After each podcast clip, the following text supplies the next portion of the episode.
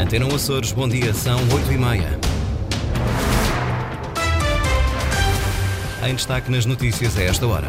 Protesto dos moradores próximos do entreposto frigorífico da Madalena não conseguem descansar devido ao barulho dos equipamentos. Comissão técnica que analisa as condições de trabalho dos bombeiros reuniu-se na terceira. Mantém-se a manifestação marcada para amanhã em Ponta Delgada. Horário do jogo Santa Clara Porto gera contestação do presidente do clube açoriano e dos adeptos. São notícias com o desenvolvimento já a seguir. Máxima prevista para hoje, 18 graus. Edição Antena Açores, jornalista Sais Furtado. Na Ilha do Pico, os residentes na Avenida Machado Serpa estão desesperados com o barulho proveniente dos equipamentos instalados no exterior do entreposto frigorífico da Madalena. Naquela eh, estrutura que está a ser intervencionada desde 2021, iniciou em dezembro passado os testes aos novos equipamentos e desde essa altura os moradores próximos da unidade industrial não conseguem descansar. O problema poderá agudizar-se nas próximas semanas, quando a empresa ligar a tempo inteiro os compressores do entreposto. David Borges. Os problemas começaram em dezembro passado com os primeiros testes na torre evaporativa que faz o arrefecimento do amoníaco do entreposto frigorífico. Desde essa altura, o ruído tornou-se insuportável e não permite o descanso dos moradores. É muito difícil porque são sete motores a funcionar, a ventilação está toda direcionada para as casas aqui da Avenida Machado Serpa e nós estamos em casa não é 24 sobre 24 com este barulho horrível, em que não é respeitada a lei do ruído, a lei do descanso. Uma pessoa quer descansar depois de um dia de trabalho e não consegue. Beatriz Teixeira, uma das moradoras que vive em frente ao entreposto frigorífico da Madalena. Numa primeira fase, os equipamentos foram testados apenas durante algumas horas do dia, mas posteriormente passaram a funcionar durante 24 horas, o que já motivou uma queixa na PSP e na Câmara Municipal da Madalena. Primeiramente, tentamos a, a lei, a, a, via da, da conversação, tentamos falar com os responsáveis até porque nós não queremos prejudicar a Lotassor. O que nós queremos é uma solução para todos, para que nós possamos ter o nosso descanso e eles possam funcionar. Mas desta maneira não é viável para nenhum dos dois. Eles não podem funcionar e nós não conseguimos descansar da Lota Açor nunca tivemos resposta. Sempre a resposta que nós tivemos era que iriam arranjar uma solução até ao dia que decidiram ligar às 8 e meia da manhã os motores e não desligaram. A Presidente da Lota Açor, Sofia Inácio, lamenta todos os inconvenientes provocados e em esclarecimento publicado no jornal Ilha Maior, afirma que a empresa está a envidar todos os esforços para que, a quando da entrada em pleno funcionamento da unidade industrial, os incómodos não se voltem a fazer sentir. Segundo Sofia Inácio, a Lota Açor encontra-se a trabalhar junto com o projetista para mitigar o problema e já contatou uma empresa certificada para proceder à realização dos ensaios de ruído para que os mesmos não ultrapassem os valores legais. Com manifestação dos bombeiros marcada para amanhã em Ponta Delgada, reuniu-se ontem na terceira pela primeira vez a comissão técnica que analisa as condições de trabalho dos profissionais. A manifestação não esteve em cima da mesa, mas sim as condições de trabalho e a sustentabilidade das associações de bombeiros bombeiros. O sindicato avança com 8% de aumento salarial. A Federação dos Bombeiros diz que é um princípio negocial, mas lembra que existem questões que terão de esperar pelo orçamento da região. Francisco Faria entendimento entre as partes para analisar as propostas que pretendem valorizar a carreira de bombeiro nos Açores e a sustentabilidade das associações, resultado da primeira reunião da Comissão Técnica criada para estudar as condições de trabalho dos bombeiros com contrato.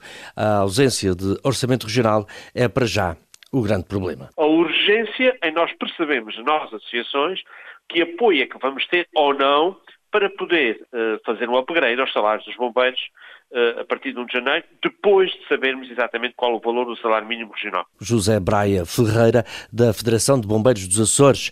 Em cima da mesa há também a proposta de aumento de 8% nos salários dos bombeiros profissionais.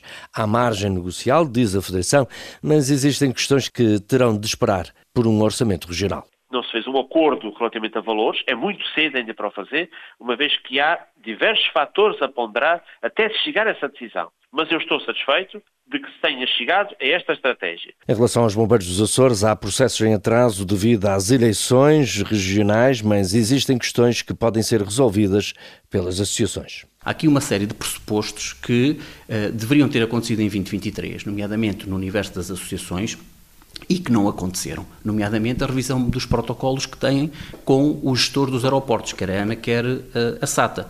Isto são fontes de receita muito importantes que não conseguiram ser melhoradas por parte das associações. Portanto, são todos estes entraves que fazem com que uh, não tenha havido uh, possibilidade, isto associado àquilo que foram as circunstâncias políticas, para se proceder a uma reavaliação, atualização da tabela salarial. Rui Andrade, presidente da Proteção Civil e Bombeiros. Segundo conseguimos apurar, a manifestação prevista para amanhã em Ponta Delgada não foi assunto nesta reunião que estuda apenas as condições de trabalho e a sustentabilidade das associações. O Estatuto do Bombeiro precisa de uma revisão e a próxima legislatura é o tempo para concluir este processo. Quem o diz é Vasco Cordeiro, em ação de pré-campanha. O candidato do PS às legislativas regionais compreende as preocupações dos bombeiros, em especial as da Associação Humanitária de Vila Franca do Campo, com quem se reuniu, mas não se compromete em profissionalizar a carreira.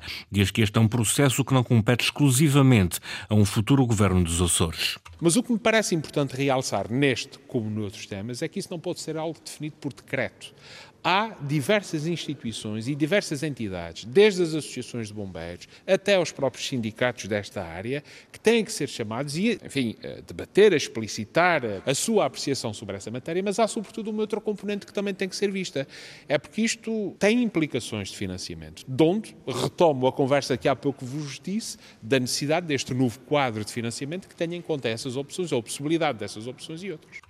A profissionalização dos bombeiros não é a única área em que são necessárias sinergias com outras entidades, é ainda necessário, diz Vasco Cordeiro, rever o financiamento às associações humanitárias, assim como criar melhores condições para a renovação das frotas.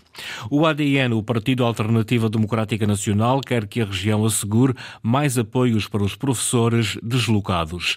À saída de um encontro com o Sindicato de Professores da região Açores, Rui Matos, o cabeça de lista por São Miguel, destacou ainda a necessidade de combater a precariedade no setor da educação no arquipélago.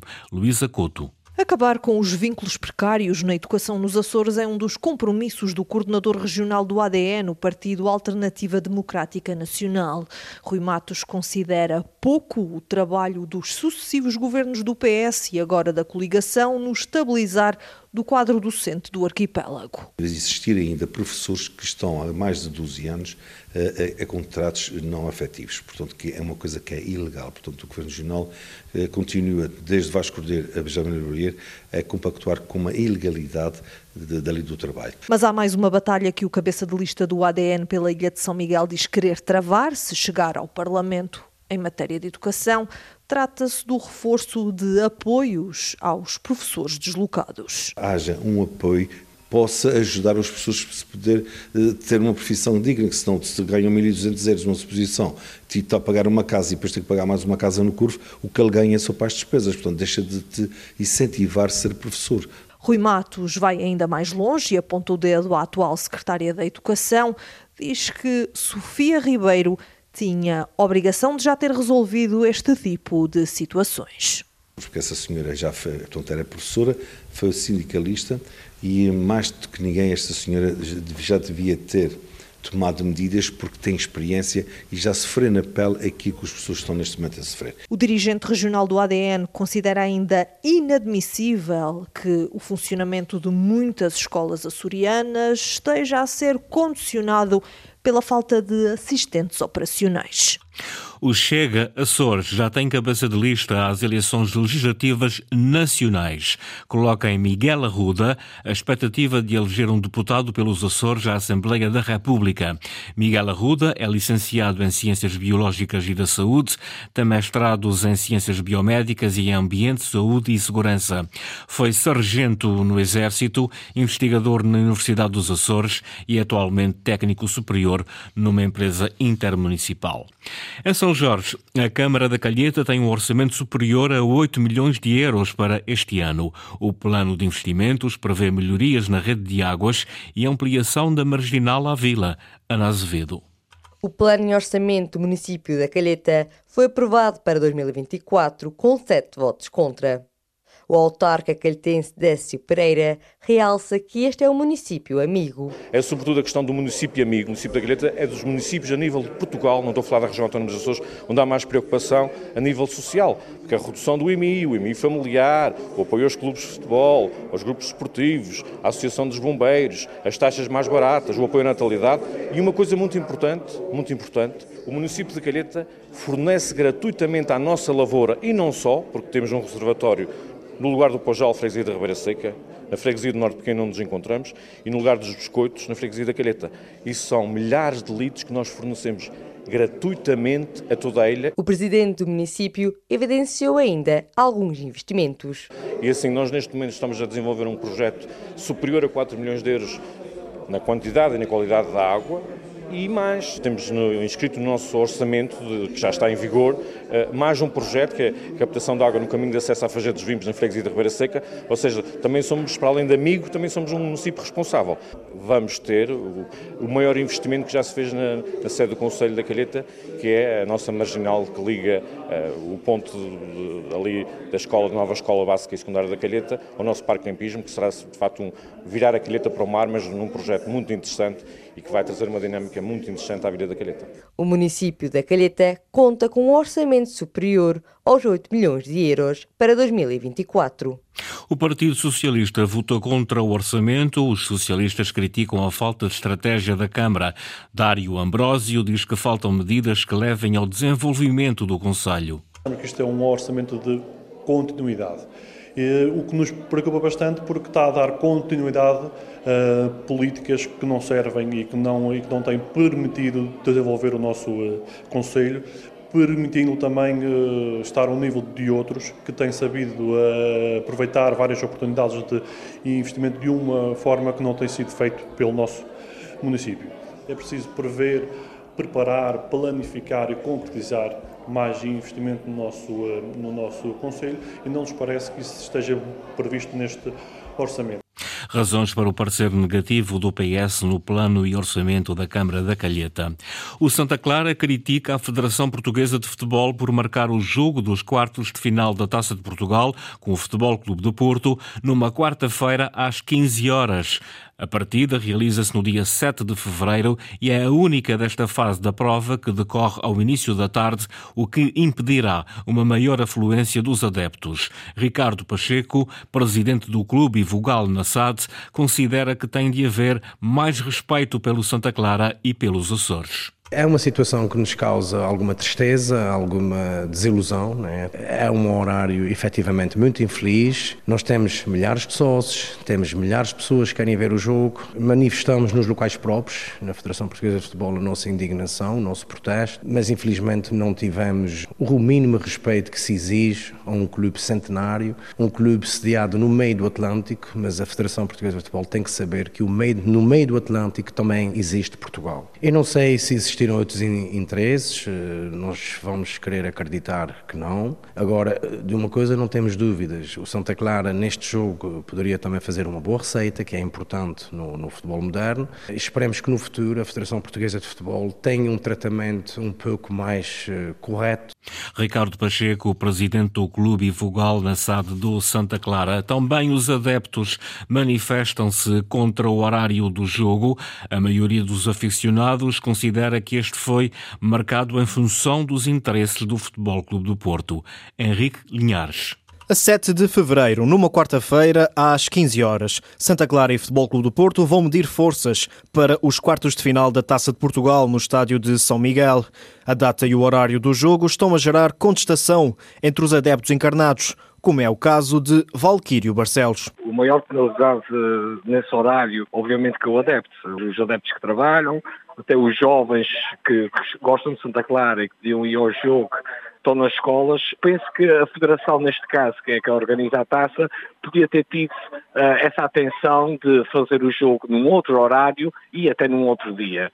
Uh, eu penso que esse jogo foi marcado a esse horário de forma a beneficiar o Porto ou para o Porto poder uh, viajar e não ficar cá a dormir, voltar no, no mesmo dia para o Porto. Outra das vozes críticas é Rui Damião, líder da CLAC, Armada Vermelha. É próprio e ainda não sei se vai ter trabalho nesse dia ou não. Não consigo encontrar motivo para, para isso acontecer. Em vez de termos talvez 9, 10 mil pessoas, vamos ter 3 ou 4 mil pessoas no Estado. Até acompanhar pela televisão não, não, vai ter muito menos audiências e isso é para estragar a festa de futebol.